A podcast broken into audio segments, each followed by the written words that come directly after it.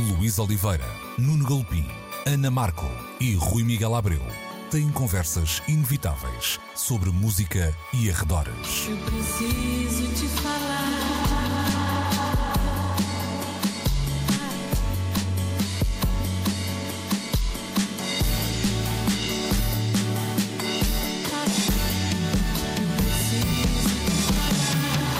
Agora na Antena 3.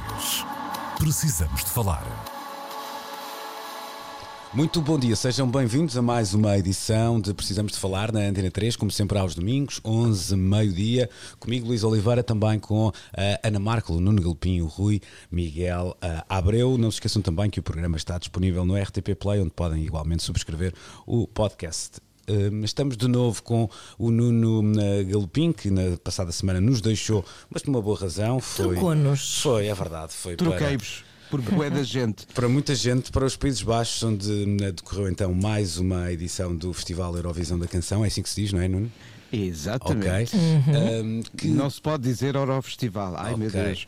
decorreu, decorreu em, em Roterdão e eh, eu acho que as primeiras imagens que nos foram chegando, para quem pudesse não, não, não estar a- a- ao corrente do que se ia passar, podem ter chocado eventualmente alguns eh, telespectadores que estivessem a ver aquilo também com, sem som, que acontece às vezes na Eurovisão, porque o Justiça Seja Feita, quer o Nuno Galpim, quer o, o José Carlos Malato foram falando várias vezes disso, mas dizia eu que eh, a sala estava cheia, repleta. Nuno, que, que experiência foi esta? Que, o que é que trazes de, de Roterdão? Opa, eu confesso, a primeira vez que entrei na arena com, ah, para um espetáculo com público, porque para cada, para cada programa de televisão há três ensaios gerais. O primeiro, que é na segunda, o da primeira semifinal, na quarta, o da segunda semifinal e na sexta, o da final, é com casa praticamente fechada a quem trabalha. Quando muito, há uma zona aberta à imprensa. Mas na segunda à noite, para o chamado jury show da primeira semifinal, eu entro no espaço que dá acesso às cabines de comentadores e vejo 3.500 almas sentadas sem máscara. Ai, medo. Pois foi a primeira sensação que eu dizia: ai meu Deus, isto está cheio de bicho. Mas eh, de facto a coisa, pelos vistos, correu bem. Havia regras de segurança muito eh, apertadas. Para nós que trabalhávamos, eram eh, qualquer coisa que nos exigia a cada 48 horas a realização de um teste. Havia um centro de testes junto à arena e nós só podíamos renovar a nossa acreditação depois de ter um teste negativo. Quem trabalhasse no staff fazia um teste diário, ou seja, os motoristas que conduziam o nosso autocarro, os dois voluntários que acompanhavam a delegação e toda a gente que trabalhava ah, dia e noite no recinto, esses testavam diariamente. Mas o público, o público para poder aceder à Roy Arena tinha de apresentar também um teste negativo feito nas últimas 24 horas. Isto corresponde não a uma novidade criada pela Eurovisão, mas a um modelo de espetáculo que está a ser testado, olha tantos testes, na Holanda de há uns tempos a esta parte. E foi a maneira de, eh, para já podermos estar ali uma vez mais reunidos a celebrar a Eurovisão, há um ano tinha sido cancelada, mas não só com as canções em palco, com os comentadores nas cabines, e não foram tantos como habitualmente, mas mesmo assim estávamos lá muitos, e as delegações eh, devidamente representadas, mas com o público a encher a sala. É claro que havia regras depois também para comportamento lá dentro. Se estivéssemos a caminhar entre instalações, entre os camarins, para o restaurante, eh, para a zona de imprensa, tínhamos de ter a máscara sempre colocada. Só nos era permitido tirá-la se estivéssemos sentados, a comer ou a trabalhar. O mesmo para o público. O público, se estivesse no seu lugar e sentado, podia tirar a máscara. Se quisesse levantar-se para ir a uma casa de banho ou ir comer, eh, porque os bares em volta da arena estavam abertos, os bares dentro da própria arena, eh, quem, quem quisesse levantar-se para ir buscar comida tinha de colocar a máscara. E a coisa foi pacífica. As histórias de contágios de que se falou, uma na Polónia e outra na Islândia, que infelizmente impediu o grupo de eh, atuar ao vivo, mas as regras eh, agora autorizam a passagem de um vídeo eh, de uma gravação do ensaio, do segundo ensaio do grupo, ou seja, muito próximo do que seria a sua prestação num programa ao vivo, garantiram que a Islândia se apresentasse e era era uma das melhores canções que por ali passaram. Pois era. Ah, agora, o, o que tiramos daqui é que um programa de televisão com a proporção eh, tecnológica e de produção desta dimensão é possível de ser realizado. Nós, de certa maneira, já o tínhamos tentado numa proporção humanamente mais reduzida no Festival da Canção, não havia tanta gente ali a trabalhar na RTP, mas o, o processo foi o mesmo, estávamos em bolha, mas aqui assim havia 49 bolhas, porque cada delegação tinha uma bolha. Nós estávamos num hotel que partilhávamos com a delegação da Eslovénia e parte da delegação do Azerbaijão e sabíamos que todos nós estávamos testados, todos nós tínhamos espaços destinados uh, uns aos outros. Por exemplo, só podíamos tomar um pequeno almoço no quarto. O restaurante estava vedado a quem trabalhasse na Eurovisão. Os outros hóspedes do hotel poderiam lá comer, naturalmente, mas nós não. E, e respeitando estas regras, a coisa, pelos vistos. Mas eu, acaso, eu tenho curiosidade só em perceber se, assim, ao nível do espírito da coisa se, se, foi muito afetado por essa quantidade de protocolos e contingências? Olha que não. A vontade que tínhamos de voltar a estar juntos, porque parecendo que não, há elementos das delegações que se mantêm de ano para ano, os responsáveis de imprensa, os chefes de delegação, os comentadores são normalmente os mesmos em, em cada país. Há muita gente que já se conhece e se reencontram e só o podermos estar juntos outra vez a celebrar algo de que gostamos muito e pelos vistos os portugueses voltaram a falar disto porque tivemos audiências incríveis na noite do, da final, sobretudo, e da semifinal também correu muito bem. Um, só isso fez-nos esquecer as regras restritivas que, uhum. uh, que, pelas quais tínhamos de passar. Mas não fossem essas regras restritivas, corríamos o risco de voltar a ter um 2020. E claro. neste caso, 2021 foi diferente. E nada como aceitar um ou outro filtro para não deixar de fazer, e não deixou de se fazer a festa. A Delegation Bubble, ou seja, o espaço onde estão os camarins e uma área de lounge eh, e onde se faz os cabelos e os, o make-up e onde as delegações estão, só essa área era para aí do tamanho da nossa Altice Arena. Era um pavilhão uhum. gigantesco, com imenso distanciamento e podíamos estar todos. Quem, eu, eu via sempre os programas da cabine de comentadores, mas a restante delegação que não estava na Green Room, e este ano pouca gente podia ir para a Green Room, estava ali a celebrar e a dançar e a viver uns com os outros, com máscara na cara, necessariamente, o, o momento de festa que é cada um dos programas e ensaios. Hum, Olha, hum, eu, eu não assisti com, com a, a devida atenção a toda hum, a, a cerimónia. Ah, eu vi, eu vi, não há problema. Pois, exato. Não, mas, mas, Olha, eu também. Mas exato, perguntava ao, à Ana e ao, e ao Rui, hum, é que é, a única coisa que me lá está para quem só acompanhou de forma assim mais genérica. Uh, eu fiquei com inveja, pronto. É assim. Uh, foi o primeiro sentimento. É, é chamada me... inveja da boa, não é? Pois, é. pois. Isso, é bonito, isso é bonito porque eu não estava no meio de tanta gente há tanto tempo. Hum, hum. Porque há sempre. E soube um, bem, e há, soube bem. E há sempre um. Quando eu estive em eventos desses, aliás, o, o elétrico da, da, Antena 3 é um exemplo. Exatamente, exatamente. Uma produção feita num contexto bastante difícil, até sem, sem conhecermos muito bem. Seríamos poder até acabar a, a, a produção que estava na altura a, a, decorrer, mas havia sempre aquela ideia de esta máscara na cara vai fazer com que daqui a 10 anos, eu, quando vir isto, eu vou saber do, do tempo que estava a viver e de alguma forma um, será sempre uma. Era sempre quase que uma alegria contida. Um, e desta vez tivesse, tivesse inveja boa de, de voltar a, a a ver um evento daqueles e a, no fundo é uma ideia de, de, esperança, não é? Que, que aqueles tempos estão mais próximos do que, do que imaginávamos. Não deixa de ser um, um regresso a um, a um passado e talvez aí uh, não tenha havido a tal mudança de paradigma, mas. Uh, Há uma progressão. Pois, e, e com, a, com, a, Holanda com números significativamente piores do que aqueles que nós temos, eh, não só pois, neste momento, pois. como há uns meses também. Hum, hum. Okay. Posso, posso Força, deixar claro, duas, notas, duas, duas, notas muito simples. Primeiro, hum, muito me apraz ouvir hum, uma frase como a que o Nuno começou por preferir, de entrei na arena e sem vir da boca de um toureiro. Mesmo. Uh, Agarrou a Eurovisão pelos cornos. Há outras coisas que se podem fazer nas arenas uh, sem ser faenas. Olha, Muito bem. Boa, boa, boa, boa, Acho, que, acho que aplaudimos todos. É, Bravo. Estou, eu tenho andado a treinar ao espelho. Isto está, está, está a sair bem. A segunda coisa, uh, a segunda nota que eu quero deixar é, é no fundo, uma, uma irónica constatação. Há uns anos, o, o Festival para Gente Sentada era a carta fora do baralho. Uh, atualmente, todos os. Um dia destes vai haver alguém que vai lembrar. Não, não, vai ser o Festival para Gente de Pé. Em pé! Portanto, fica aqui a ideia. Podem contactar-me através das redes sociais. O meu nível é um, o seguinte. Atenção que Nico Nicotino tem uma ideia que me parece vencedora, que nunca foi levada avante, é para fazer um festival para gente queimada. Ah. Eu por acaso tenho a ideia que já há muitos, só é que não, um- não, não é pois é, exclusivo, não é não é? oficial, Não é, exato. não é exclusivo. Ok.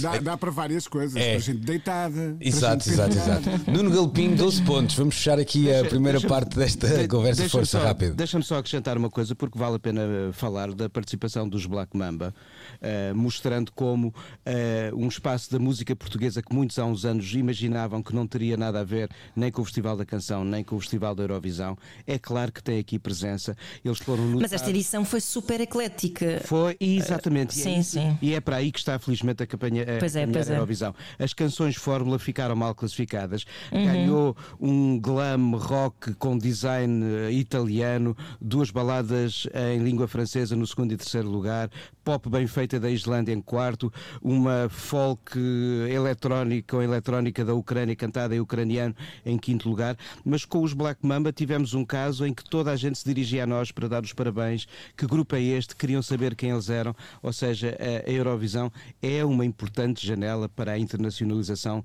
de eh, nomes da música portuguesa e eles aproveitaram muitíssimo bem a sua estadia em Roterdão para trabalhar e se fazer notar.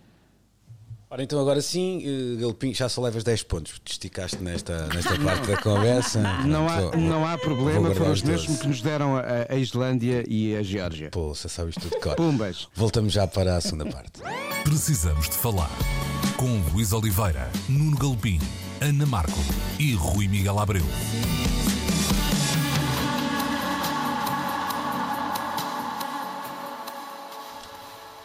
The Pitchfork Review Section uh, by the Numbers, assim se chamava o artigo um, uh, que a um, publicação uh, norte-americana partilhou por estes dias e onde dava conta de uma espécie de.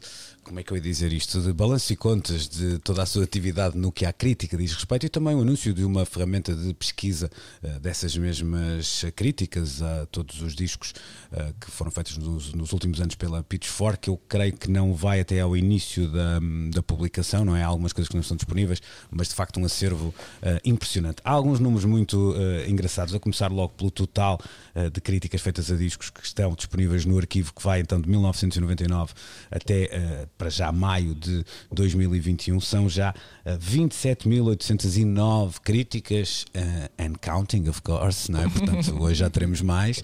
Um, e há, há, há outras particularidades interessantes. A nota mais dada foi um, um 7, há depois um olhar para os discos que levaram quando saíram nota 10, os discos que quando foram depois revistos, um, depois de terem saído, anos depois, alguns até uh, tinham sido editados muito antes da criação da, da Pitchfork, uh, também estão todos elencados aqueles que levaram nota 10, os que levaram nota 0, porque também há, uh, há alguns, etc. Também há desses. Também há desses, também há desses.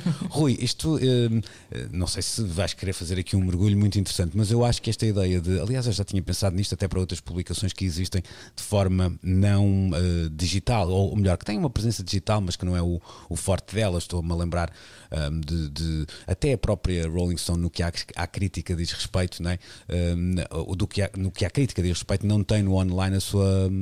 a sua maior força tem a, a parte escrita tem muito mais críticas do que aquelas que aparecem em destaque normalmente na, no lado online Eh, e outras, Ancata, Mojo, etc. Um, esta possibilidade de termos esta ferramenta é logo em si, em si mesmo uma coisa para um, eh, sublinharmos e, e- darmos valor. Mas o que é que te. Neste olhar para os números, já fizeste assim alguma leitura mais sociológica, Olha, digamos já, assim? já, já, já. Há várias coisas muito hum, curiosas, eh, desde logo, por exemplo, hum, quando, e e a minha leitura até nasce depois disso, quando nós olhamos para o top 10 dos artistas que mais vezes foram alvo de críticas hum, no- no- pela Pitchfork. Hum, no top 3 temos o Brian Eno, o Neil Young e o David Bowie. Uh, e no- nesse top 10 ainda há espaço para mais veteranos, como o Prince, o Bob Dylan e até o Bonnie Prince Billy, que já não é propriamente um rapaz uh, em início de carreira. Um, E que também faz assim discos ao pontapé, não é? Exatamente. Ora bem, hum, só do Brian Eno uh, há 49 uh, críticas publicadas, portanto, praticamente de, de toda a extensão da sua discografia. Um, mas o que eu acho muito curioso é como nós construímos esta imagem da Pitchfork como um, o uh, espaço da música mais alternativa, o espaço, um, enfim, em relação ao mainstream, vá lá, uh, mas um, um, espaço mais alternativo, mais indie, mais conotado com as franjas, e vai saber, se calhar não há assim tantas diferenças entre o espaço uh, de pensamento que a Pitchfork ocupa e, vá lá, uma, uma Mojo ou uma Uncut ou ou até uma Rolling Stone. Um, muitas das vezes andam por ali de mãos dadas. E depois nós vemos que há artistas como os Beatles, ou melhor, bandas como os Beatles, etc., é, que também representam uma fatia importante dessa produção de pensamento que a Pitchfork tem vindo a fazer. Portanto, a Pitchfork se projetou como um, a fábrica de fazer ou desfazer um, eh, novos fenómenos indie, afinal até tem uma costela bastante mais mainstream do que se, ou pelo menos do que a sua imagem projeta. E isso não deixa de ser curioso. E depois há coisas muito divertidas ao, ao, ler os números um, e descobrirmos que, por exemplo, eh, nomes como Kanye West é, é, são muito reverenciados. Um, uma das listas que eu achei mais curiosa é dos artistas com uh, a média de scores mais uh, baixa um, uh, e onde se encontram nomes que eu até achava que eram bastante reverenciados, como os Weezer ou os Nine Inch Nails, por exemplo, os Interpol. Um, pronto, já não me surpreenderá tanto na nessa lista dos Foo Fighters ou dos, Coldplay, dos Coldplay claro. mas estes nomes que eu até tenho como uh, Indie Darlings e, e, e vá lá, uh, comunidade de críticos, de críticos Darlings, afinal não são assim uh, tão, tão colocados num pedestal quanto isso. Portanto, eu acho que Houve aqui uma saudável dose de humor autodirigido ou auto-infligido, se quiserem, um, praticado pela uh, Pitchfork nisto, mas não deixa de ser também um exercício revelador, porque de facto 28 mil críticas é um acervo uhum. muito considerável, um, mas, uh, e, claro que eles nessas 28 mil críticas apontaram para muitas direções, uh, mas depois naquela parte que interessa, que é na parte central, na parte de maior, um, digamos assim, volume de produção, uh, acaba por uh, ir ao encontro de um, de um mainstream, vá lá, consensual. Mas não achas que isso foi o, uma. Que para mim é uma revelação. Mas não achas que isso foi uma tendência dos últimos anos, da Pitchfork, de, no sentido, por exemplo, há muita crítica feita a discos, uh, lá, está, lá está, lançados muito antes da, da criação da Pitchfork. Isso, isso tem a ver com, com as reedições não só reedições, eles começaram a escrever o Sunday Reviews em que escolhem um disco, sim, independentemente sim, dele ser reeditado ou uhum. não. Exatamente, mas, mas, há, mas há um volume enorme naquelas listas dos 10 uh, eh, antigos hum. que não são das Sunday Reviews, mas sim de reedições também. Mas acho que esse, esse... É que esse campeonato é muito importante nos últimos anos também. Pois, e ao mesmo tempo acho que uh, obriga, quer dizer, não é obriga, mas uh, condiciona essa leitura que o Rui estava a fazer, e na, na minha opinião correta, porque atira-o mais para, para esse olho do furacão main, mainstream, não é? Quando, claro. Porque mesmo que esses artistas não fossem mainstream quando saíram, isso já é outra, outra questão. Uh, lá está, o tempo deu-lhes esse. Mas a Pitchfork também sofreu um processo de evolução enquanto empresa hum. também e naturalmente quis também uh, somar públicos à sua base de seguidores.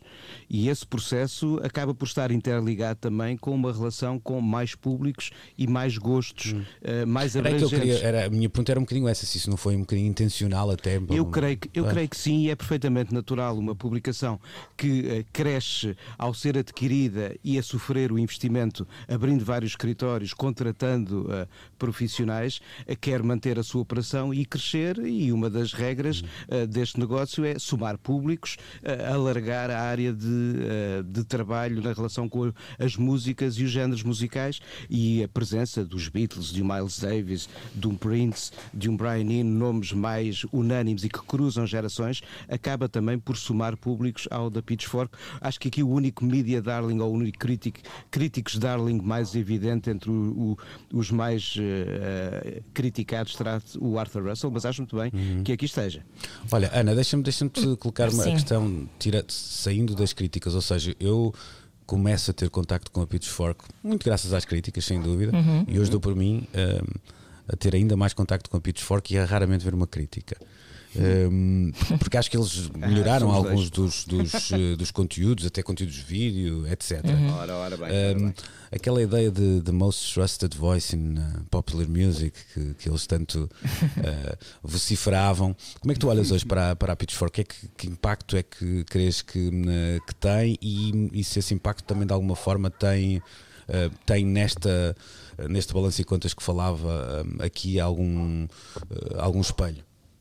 Eu acho, eu, para mim pessoalmente é bastante relevante uh, como barómetro. Uh, acho que Uh, e, e, acrescentando ao que o Nuno estava a dizer, ou aliás, a minha perspectiva sobre essa, essa representação mais mainstream nestas, nestas estatísticas, eu acho que tem a ver com, e por isso é que eu gosto bastante da Pitchfork, com ser um, eh, sinto que, sendo um bocado mais alternativa, tendencialmente é muito de melómanos, não é? É muito. Um, enquanto o NMI, se calhar, tem uma história de mais andar à caça de, de leitores de formas um bocado mais espampanantes, uh, a Pitchfork parece uma coisa feita por pessoas que gostam realmente de música e que as coisas de que elas gostam, sendo mais alternativas, derivam obviamente de coisas que são que era impossível não constarem um, da, da, da, da, linha editorial deles, sendo esses todos que referimos, os, uh, os Beatles, etc. Essas uh, inevitabilidades da história da música, parece-me óbvio que, que tinham de, de, constar aqui. Depois, acho que um, eu também tenho um pouco a sensação de que às vezes são um bocadinho cagões. Um, às vezes são um bocadinho. Às vezes têm uma agenda também, uh, são um bocadinho enviesados por uma certa agenda uh, que, que, não me incomoda. Uma agenda, às vezes, uh, sei lá, por exemplo, creio que, e acho que falámos disso aqui, que o, o 10 da, da Fiona Apple um 10 dado a uma mulher, escrito, uma crítica escrita por uma mulher, é uma coisa que, que, tem um impacto muito particular. E atenção, que eu acho que o disco merece super 10 ou 20, um, mas que há assim uma certa também um, uma agenda no bom sentido, pronto, que eles, que eles também querem marcar algumas posições. Uh, e também acho que uh, me revejo bastante na forma como eles olham para a música pop um, dos miúdos, entre aspas.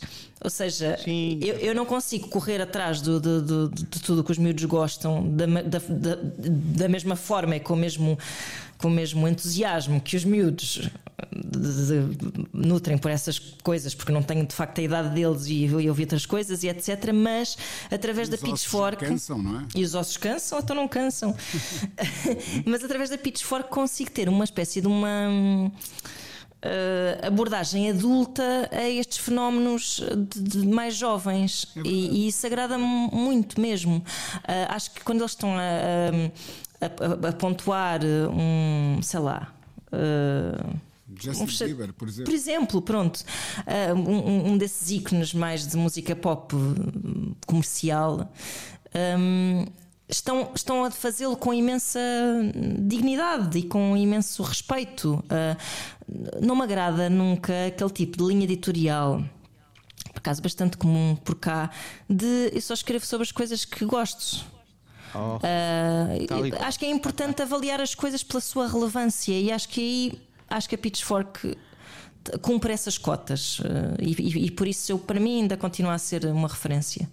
Olha, eu faço tuas as minhas palavras, tal e qual. Eu hoje sou, sobretudo, na Pitchfork, um consumidor das notícias, dos vídeos, Sim. mais do que propriamente eh, das críticas, que uhum. confesso, nem sempre tenho paciência para o ler até ao fim. Às vezes são pastosas, também é uma coisa, é, também é uma coisa típica deles, mas, mas pronto. Tem puré de batata, tem puré de batata sim, mais sim. às vezes. Sim, às mas vezes a relevância com que eles conseguem uh, lidar com esses fenómenos pop corresponde muito à forma eh, com que eu gosto de estar também na relação com esses espaços que às vezes torcem nariz a quem escreve eh, por música deste lado da fronteira. Engraçado que, sem, sem revelar muito, mas é, estamos a ter uma visão muito portuguesa e europeia da Pitchfork, a visão norte-americana e em particular de alguns setores da indústria norte-americana sobre a Pitchfork tem outras eh, nuances. É vista muitas vezes como uma, uma publicação, por exemplo, anti-Los Angeles. Um, sim, tem. tem Isso, isso são coisas lá deles. são, são, mas é muito interessante perceber porque eu, eu próprio precisei dessa. Eh, dessa dica para depois começar a ler de outra forma Pois, também. mas isso eh, é- isso é é? interessante. Mas claro. existem, existem claramente É pontos normal de vista completamente E- diferentes entre o que é o, o Los Angeles Way uh, de olhar para as coisas, mais showbiz, mais focado no Exato. chará. Exatamente, E uh, outras, outras perspectivas que não são só de Nova Iorque, têm a ver com as de Detroit, têm a ver com outros polos muito, muito uh, ativos, mais na criação do que propriamente no uau. Sim, sim, e às vezes até perceber como é que, Que é o LA. Como é que hum, uma publicação como a Pitchfork de alguma forma patrocin- patrocinava, não é a palavra certa, mas vocês percebem, não é? De, de, hum, fazia campanha, digamos assim, por um determinado tipo de corrente eh, ou outra, hum, muitas vezes também em comparação com outras publicações, ou seja, percebendo, vamos imaginar eh, que pá, a Rolling Stone está a cavalgar isto, então se calhar vamos por outro lado para. Uhum. Hum, pronto, isso, isso, é interessante, faz, faz parte, parte faz e parte. às vezes a esta distância não é tão fácil de perceber, uh, mas acho que para o auditório que nos acompanha também, também é, é, é preciso perceber isso, que, que, isso faz parte do negócio. Claro, isso era, era, o segredo da viabilidade de um Melody Exatamente. Maker e de um NME, por exemplo, uhum. nos anos 70 e 80. Uhum. Okay. Não, mas, ao oh, Luís, eu acho Sim. que isso faz perfeitamente sentido. Pois, Aliás, claro. Uhum. Uh, erguer bandeiras uh, um, no que é um posicionamento editorial diz respeito, obviamente, uh, eu acho que é sempre saudável. a mim preocupa-me é aquelas publicações que fingem que não têm bandeiras nenhumas e que uhum. vão a todas sim, sim, e que são sim, as Nações Unidas ou o que é que seja. Um, e, e pronto, o chamado não é carne nem é peixe, às vezes acaba por ser um bocadinho pior. Uhum. Claro que aí podia às vezes haver sempre, mas isso também existe nos jornais, até na, nas secções da, política ou da economia, ou seja, às vezes há reações de- da redação, não é? De alguma forma um bocadinho mais hum, venais do que, do que se não houvesse essa, essa ideia de procurar eh, um caminho, uma tendência, etc. Mas isso faz parte, eu acho que às vezes eh, a, a a dificuldade é para nós e para, para a generalidade do auditório conseguir ter uma espécie de literacia mediática que ultrapasse eh, o que está escrito no artigo e consiga perceber eh, um contexto e não só Claro. eh, um artista. Mas, mas é interessante também. mas O é também- desporto de ler nas entrelinhas isso é mesmo, interessante. é isso Ora mesmo, bem, é isso ora bem. mesmo. Ora então vamos virar a página.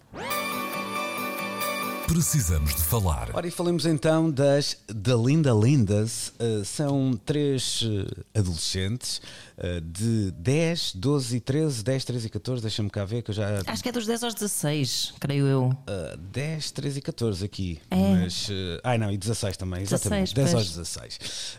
Um, que um, basicamente são uma banda punk, vamos lhe chamar já uma banda e vamos lhe chamar já punk. Acho que não vale a pena estarmos aqui a escolher as palavras. Com rodeios. Pronto. E que eh, nas últimas semanas, no último fim de semana em particular, tiveram um, um vídeo que se tornou super viral, uma canção chamada Racist Sexist, Sexist Boy, um, uma canção que conta um, a história de um problema que está muito patente também nos Estados Unidos e é um ah, racismo em particular dirigido aos cidadãos asiáticos ou de origem asiática e que eh, foi o mote para esta canção que viralizou, ah, você viralizou.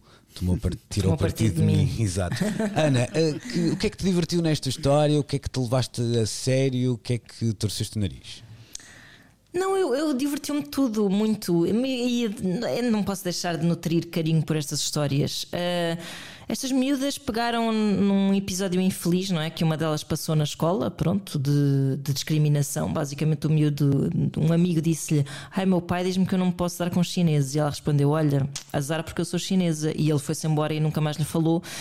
E ela decidiu então. ahm, formar uma banda, escrever esta canção ah, e depois ah, assinaram agora contrato com uma editora, com a editora do tipo de, dos Bad Religion, a Epitaph, acho que é assim que se chama, não é?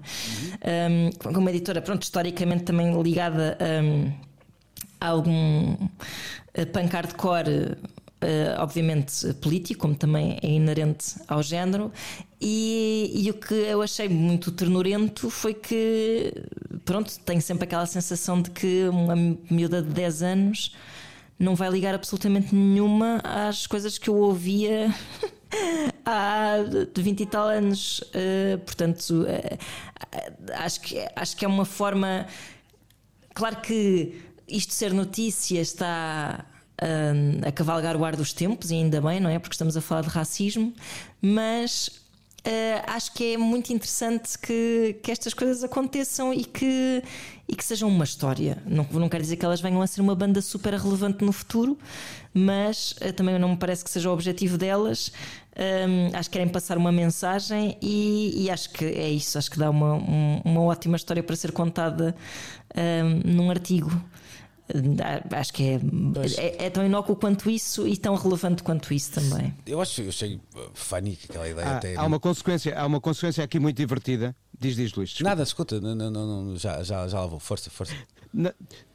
Estava a dizer que uma das consequências muito divertidas disto é o facto de entre as primeiras reações estar a da Daryl Hannah, das Bikini Kill, que é uma das Ah, uma delas tem uma, uma pois é. um rock incómodo no feminino. E uma delas tem uma t-shirt das Bikini Kill no, no vídeo. Exatamente. Sim, sim. E, e, só isso, uh, de repente, acrescenta aqui assim uma espécie de passado, uma história feita por gaiatas uh, que estão a falar do seu presente. E isso é importante porque o universo das Bikini Kill e o espaço Riot Girl falou de feminismo, falou de identidades, muito antes de alguns discursos que hoje, felizmente, estão na ordem do dia. Pois, é, como é que eu vou colocar? Como é que eu posso não parecer cínico uh, para dizer o que vou, que vou dizer assim? Eu achei muita piada a história e acho piada até à parte musical do, do, do ponto de vista do, do, desapego, não é? Estão ali umas miúdas que chegam ali, estão a fazer cena delas e, uh, e a divertir-se, pronto, que é o que devem fazer uh, crianças de 10 anos, adolescentes de 16, jovens de 14, chamem o que, o que quiserem. Depois, quando tu começas a ler a história e percebes que uma das crianças é filha do, do Carlos de Lagarza, que trabalhou imenso com os Paramore, há, há várias com Epá, relações. Pois. E que, há, mas isso também justifica que elas estejam ligadas a um certo género de musical, mas não me parece que faça delas um produto. Achas eu, que faz delas um não produto? Não é um produto, mas dá-me a ideia que isto rebenta por causa disso. É demasiada. Então? Foi tudo ao mesmo Ah, tempo. sim, eu, Foi mas eu acho que isso mesmo não é tempo. problemático, uh, no sentido também em é, que. não é Não seria- Claro que deve haver umas quantas iguais a elas, mas. Uh, que Não, não, mas não estou, a- não mas repara, eu não estou a dizer isto, por isso é que eu estava a dizer que não queria parecer cínico, já, já estou a parecer. Eu não estou a dizer isto pela, pela validade musical de, de, das, da Linda Lindas, isso interessa-me interessa menos. O que está a parecer é que é uma coisa assim que se torna pitoresca, não é? Ou seja, Exatamente, não é exatamente. tanto um fenómeno espontâneo Exatamente, e é uma coisa assim. exatamente, Pois, exatamente. Eu, percebo. Eu, eu larguei a minha pele cínica há algum tempo hum, e ao contrário do Luís, obviamente, estou a brincar. Hum, Não estás, não, não estás, não, não. Não estou, não. Não, eu achei tudo bonito. Hum, em primeiro lugar, eh, é assim que o rock deve ser, uma Uhum. pulsão adolescente. Era assim no início e acho que a dada altura nos esquecemos disso. O rock tornou-se uma indústria, um negócio, uma postura, um- um- o que quiserem. Eu odeio a palavra moda, mas eh, se calhar aqui até se aplica. Hum, e, e o que eu acho eh, que não faz sentido, aliás, e que fazia parte do, da, da- daquele debate eh, aqui há 3 a 4 anos de se o rock estava ou não estava moribundo, hum, era exatamente por faltarem este tipo de bandas. Não era por faltar gente a fazer música com guitarras elétricas. Muita dela mais velha do que eu. Hum, hum, era por faltar exatamente essa representação e esse apelo junto de quem tem 10, 12, 14, 16 anos, porque é aí que está a semente desta, desta cultura. Isso é uma outra Quero- quero leitura. eu acreditar. Isso é uma outra leitura que me parece muito interessante, mas não é bem o que eu estou a, a dizer. Eu eu estou a perceber um bocado os dois Não- pontos de vista, porque destas de- de- coisas deste género que tenham sido faladas há pouco tempo. Quase todas estão relacionadas com pessoas que são filhas de. Isto é mesmo verdade. Agora estou-me a esquecer eh, que- eh, aquela banda da filha. Aconteceu com Ah, os Strokes eh, de alguma sim, forma, sim, embora sim. não, se não fossem Sim. ligados à indústria. Sim, não era, não era. mas era- Mas ultimamente, Mas foi filhos de tudo preparadinho, músicos e é? assim. Sim, sim, claro, claro. Ah, Mas isso é a tradição mais medieval de, de tudo. Pá, Os filhos dos artesãos faziam sucesso no artesanato do pai. Pronto, estamos dentro de uma tradição remota. Sim, Era uma sim, é piadola. verdade, é verdade. não, mas ajuda a impulsionar. Ajuda a impulsionar. Há, há porque, os- porque há contactos, há, há ligações, Ok, é há um conhecimento do Claro. espaço e é natural que, eh, não digo que tenham a vida facilitada, mas sabem onde chegar ou tenham, têm perto quem os, as escute neste caso e possa abrir portas. É natural que assim seja, mas não merecem eh, mais ou menos loas por serem filhas ou vizinhas ou viverem na cidade Ou enteadas. Claro, eu queria chegar, enteadas. eu queria chegar aí não, e, e se, se estou aqui a assumir-me como com este lado um bocadinho cínico nesta, nesta história, também não há inocência total nas anteriores, ou seja, Claro. o, o- o sucesso até de, de uma linguagem como o punk e de uma banda como os Pistols parte de terem um publicitário como a Clara na- pois, a claro, inventar aquilo, claro, não é? claro. Portanto, não- até, Na- até isso. naturalmente, naturalmente. Pronto. Uh, o que eu sinto é que aqui houve uma espécie de lado quase emocional, que era aquela que se referia a Ana e até o Rui, hum, que a mim me deixaram, se calhar, um bocadinho mais com o pé atrás por causa disso. Eu gosto de me emocionar com coisas que são verdade absoluta, no sentido de não terem. E, e se calhar para as crianças ou para os adolescentes em questão, isso é, porque uh, é bom que se perceba que. hum, Eu acho que sim, a única questão aqui é mesmo que elas tiveram se calhar uma oportunidade que, que outras não, não tiveram. Se calhar Pois, esta é banda verdade. ia dar um concerto na escola, como as bandas Sim, que, sim. que davam concertos na minha escola e que diziam coisas importantes, não é? E que, e que não chegaram a lado nenhum. Ah, mas eu acho que estas tiveram só uma oportunidade, mas, mas, mas acho que isso não, não implica sermos cínicos a olhar para isto. E já agora, só mais uma nota. Elas não são crianças amestradas, isto não sim, me parece. sim, sim, todo, não, não era é? isso que eu queria dizer. E só mais uma Ora, nota, porque o pai de uma preciso- das miúdas, a, a Heloísa, é, é também ele o, o editor ou o fundador de uma das revistas de, de cultura pop, precisamente dedicada à, à cultura pop asiática nos Estados Unidos. Eh, e, e justiça seja feita, é alguém que tem também trazido algumas destas eh, questões que motivaram esta canção nos últimos tempos, portanto, isso é, parece-me interessante. Deixem-me só contar uma história que não tem nada a O- o- ver o que quer com. dizer que elas crescem no, ambi- no ambiente que valoriza também É o debate isso. sobre estas Sim, questões. sim, Isso claro, também. claro, claro. Só contar aqui uma história que há pouco ouvi a Ana a falar e não tem nada a ver com música, mas já agora acaba, porque é uma história bonita hum, e precisamos delas. Hum, aqui há uns tempos atrás, nós, tu contavas, Ana, que basicamente hum, na escola o miúdo terá dito que o meu pai disse para não brincar com miúdas asiáticas e ela disse: Olha, eu sou asiática, ups, então. Tchau, nunca mais nos vemos, não é? Eh, e eu há, há uns tempos atrás falava com um amigo meu que tinha hum, um filho que tinha entrado na altura para, não sei, para a primária ou sei lá, já não, não sei eh, que, que ano de escolaridade seria, e que chegou a casa e disse: Sabes, pai, nós temos eh, um menino cigano na nossa, na nossa turma. E, e o pai fez perguntas, quis saber, então, e como é que é? Vocês brincam com ele, fazem, como é que ele se chama, etc. e tal. Deixou passar eh, uma ou duas semanas e voltou-lhe a perguntar: então, e como é que está o. Já não me lembro do nome, mas vamos inventar, deixa-me lá, sei lá, Rafael. Eh, então, como é que está o Rafael? Está bem? Ele: Sim. E ele, ele já não é cigano. Ah, Ao fim de, ao fim de duas semanas é a brincar, sim, e prova como as Porque- crianças são de facto incríveis nesse, nesse, nesse lado. É verdade, é verdade. Mas Não isso. Parece que as miúdas vão deixar de ser asiáticas. Não, não. Não, não é isso, mas não, não, não, não, Não, são não, é discriminadas aos olhos das crianças, não é? É, não, sim, sim, mas isso acontece às vezes até entre adultos. Eu ainda há pouco tempo vi um documentário que está no YouTube e agora não vou saber dizer o nome, hum, mas é um documentário sobre racismo em que uma eh, jornalista eh, muçulmana se infiltra em grupos de de supremacistas brancos e que às tantas ela vira-se para um, pronto, ela infiltra-se ah, abertamente, ou seja, não está a fazer-se passar por nada, eles sabem que ela tem origens muçulmanas, que que acham que ela é, que ela é muçulmana, eles, eles sabem que ela está ali com aquele propósito de fazer aquele documentário, mas ela de alguma forma conquista a confiança deles e às tantas ela diz assim: Mas olha, vocês têm a noção de que esse discurso de ódio eh, inclui-me, não é? Ou seja, todas essas coisas que vocês querem fazer aos muçulmanos quer dizer que também me fariam a mim. E o gajo diz assim: Ah, mas tu, tu és fixe, tu és diferente. Pois, claro.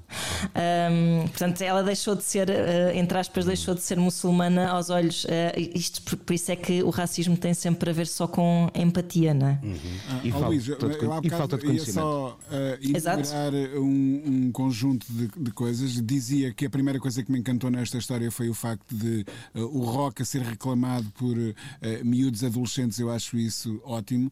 A ser reclamado por melhor, uh, mulheres uh, ou futuras mulheres, uh, ainda uh, melhor, um, e a ser reclamado como um, veículo de urgente expressão de problemas que são reais e concretos e que afetam diretamente aquelas pessoas. Um, pá, tudo certo. Ou seja, eu nesta história vejo tudo certo. Claro que, eh, sendo crianças, é natural que tenham pais eh, e perfeitamente natural que, que os pais eh, estejam na indústria. Mas repara, elas foram tocar eh, a uma semana de cultura asiática organizada por uma biblioteca pública. Achei lindo o facto de estarem a tocar numa biblioteca pública.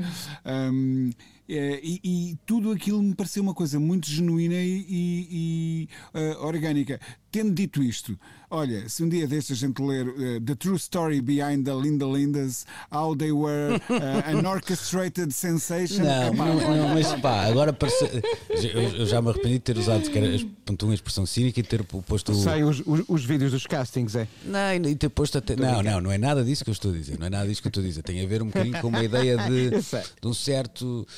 Ah, não é até privilégio, mas um certo. Se vocês perceberem a história, eu acho que nós- nenhum de nós também aqui é inocente. Não, Mas, não- Luís, o que tu estás a dizer é verdade. Há coisas Pronto. que são planeadas Pronto. desta maneira. Portanto, Aquela- os, os trocos são um bom exemplo. Mas claro, não é bem a claro, mesma coisa, claro. mas O que eu quer quero dizer é que sim, aquela super canção- ainda bem. Pronto, pronto, aquela canção não Pois, mas chega. isso não é uma questão de privilégio, é. Não é uma questão Exato. de privilégio. É de acesso, Vou é de ter acesso. problemas por ser quem sou, mas, mas, a pessoa, mas a pessoa vai ter problemas por ser quem é? Não. É, é, Sim, mas não é, não é disso que eu estou a falar. nas Não é, famílias. não é- não é disso que eu estou a falar. Mas Estou a há, muita, mas, há, mas, há muito, mas há muitas vezes um problema de aceitação sobre Sim, coisas isso que tá vêm bem, de é ambientes como- privilegiados. Claro, mas isso é assim, como se ser Há com- há fosse um pecado. ou-. Sim, mas isso é outra Pois, coisa. pois, mas não é, não, mas eu não estou. Isto não é nenhum complexo de, de classe aqui. É tu perceberes. Eu acho que é uma. É pá, pronto, é, é querer ver um bocadinho o quadro todo e perceberes como é que isto funciona e saberes que isto só funciona assim porque, não é? Não me parece. Acho que também quem nos ouve às vezes gosta de perceber fazer este exercício. Não, é? não há aqui Claro, um claro, exercício questionar. de. Não há aqui um vídeo viral acidental, pronto, de alguma forma, não é? Exato. Não- ele cresce porque é feito para crescer e é normal que assim seja, é assim que, ele, isso é pensado hoje. Mas uh, a Karen Noodles e a AES não, não, não vê por acaso este vídeo, não é? Não, não, não lhe aparece. uh, pronto, nada contra isso, nada contra isso, mas é só para que se perceba que é assim que a coisa Claro. uh, funciona neste caso, como quando, quando falávamos dos Strokes, quando, quando dão um primeiro concerto na sala X e já lá está toda a gente antes da banda existir. Claro. Epá, não é. Não é pronto, Claro. Ok. é- Agora, uma coisa é certa: se não houvesse nos strokes aquilo que há, podia lá estar a gente Claro, certa e não dava claro, nada. claro, Não é? claro, claro. Eu tenho- Mas claro, mas nada contra quem tem possibilidades usá-las. Claro. É isso mesmo. Então, em paz, seguimos para mais, um- mais uma página A nossa. chati- a chatice era se estas miúdas com estas possibilidades passassem o dia agarrados a uma consola a jogar e a fazer nada.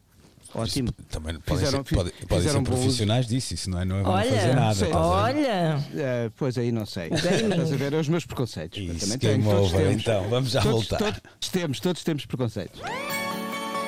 Precisamos de falar. Continua a guerra dos tronos no que eh, aos eh, conteúdos das plataformas de streaming e os seus braços armados, entendam-se estúdios cinematográficos, eh, diz respeito. Desta vez foi a Amazon ahm, a tirar-se hum, com unhas e dentes, porque estamos a falar da Metro Goldwyn Mayer que tem ali o, o leãozinho com as, suas, com os seus dentes e garras. Eh, uma compra que fico- terá ficado fechada por hum, cerca de é, 8 mil milhões de dólares, mais coisa, menos coisa, e esta mais coisa é se calhar mais meio, mais 500. Dá para 500 ir tomar um café a mar. Dá para tomar um café a mar. Dá, dá uma noite de copos. Hum, Nuno, eh, é, é- é mais um passo mais ou menos óbvio de uma, no caso a Amazon, que, que tem a rede montada e que agora está a aumentar o seu espólio e também a, a- a muscular-se, digamos assim. Precisamente, e é o que está a acontecer. Nós, nós estamos a assistir eh, meses após meses ações semelhantes nas empresas que têm as grandes plataformas de streaming, porque no fundo é disso que estamos a falar. Estamos a falar de espaços para eh, divulgar, difundir conteúdos.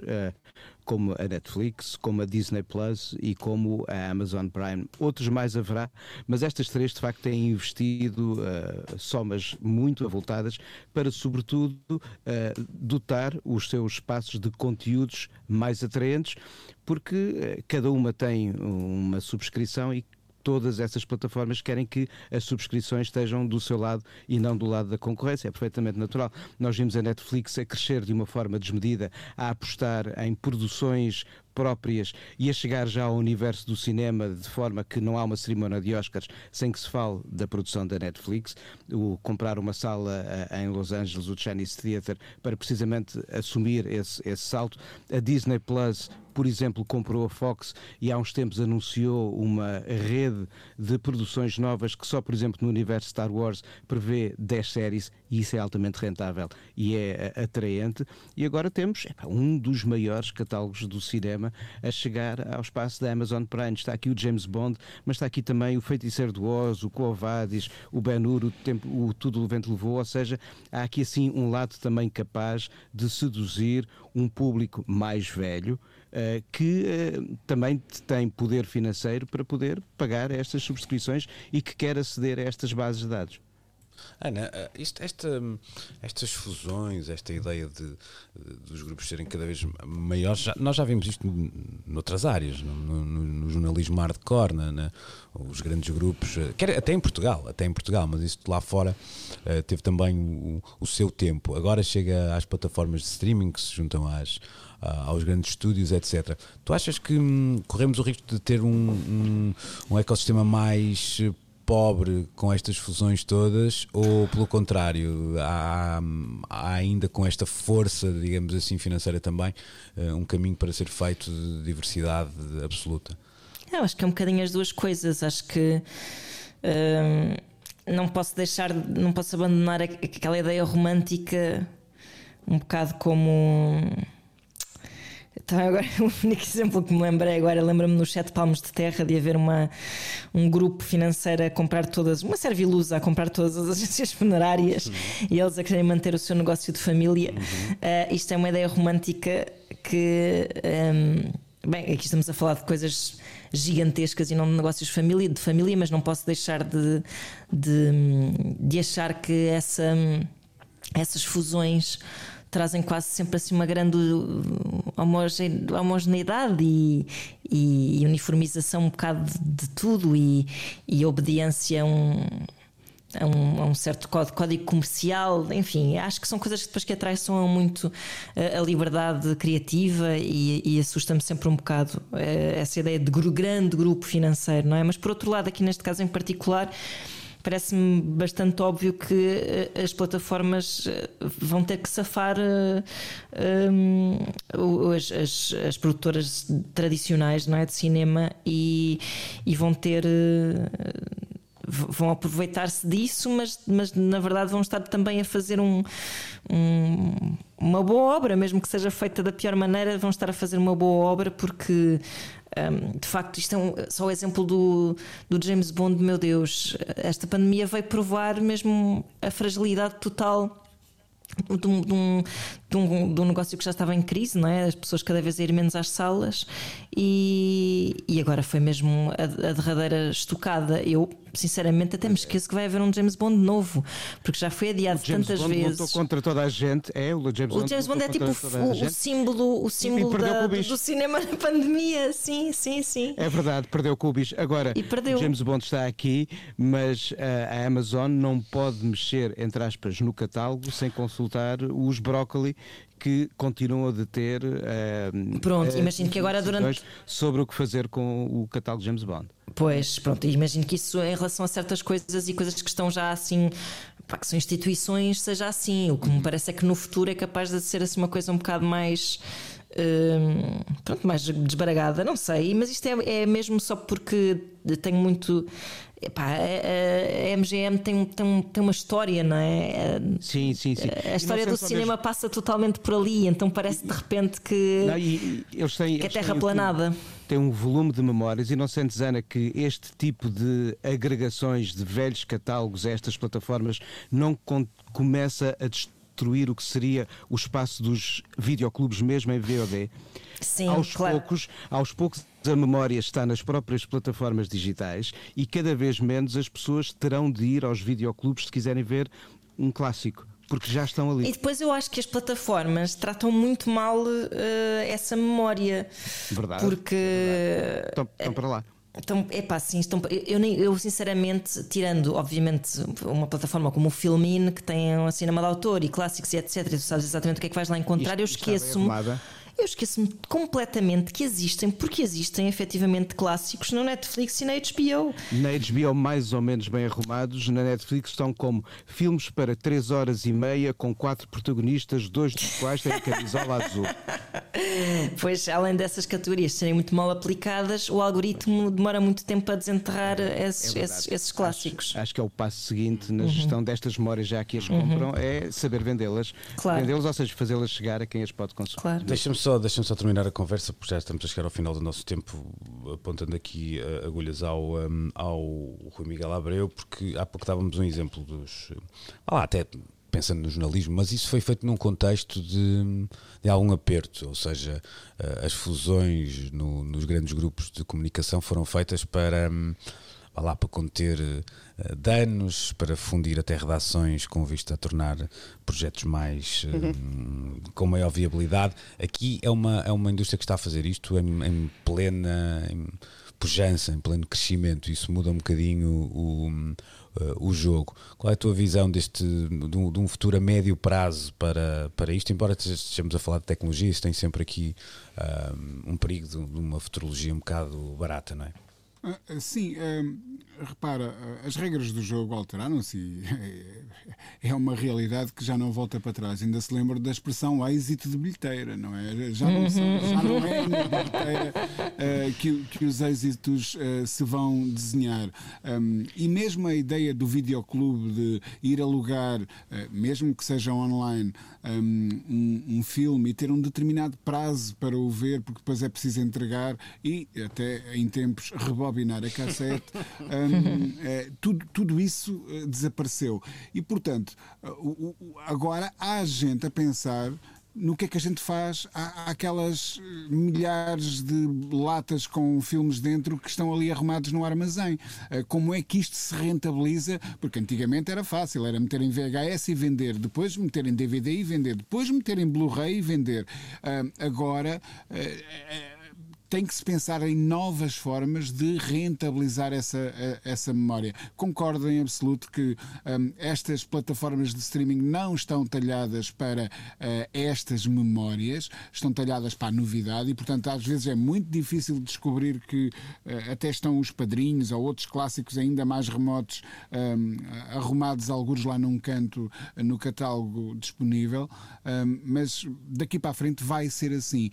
e o que eu, uh, e para terminar, o que eu acho que vai acontecer é algo muito semelhante ao que se passou na indústria da música. Vai haver uma concentração. Nós temos dois grandes gigantes, e aliás, a, a comunidade europeia teve que intervir para não haver um, um, um monopólio dominante nessa área com a Universal, obrigando a aceder a alguns catálogos um, eh, para a Warner, uh, depois da extinção da EMI. Um, mas o que, vai, o que vai acontecer é isso. no caso da música, há, há muito a Sony e a Universal uh, com a Warner ali pelo meio uh, para desempatar um bocadinho um, e no cinema vai haver também, ou, ou melhor, na, na, nestes conteúdos multimédia, certamente que vão uh, impor-se dois ou três grandes gigantes e serão esses a dominar o mercado no futuro. Estou contigo. Uh, ora bem, então assim sendo, uh, este grupo dominador do mercado regressa de hoje a oito dias para continuar a exercer a sua magistratura de influência. Pop. Então, um bom domingo que e bom. uma boa semana para, para, todos. todos. Beijinhos. Até para a semana. Precisamos de falar com Luís Oliveira, Nuno Galpim, Ana Marco e Rui Miguel Abreu.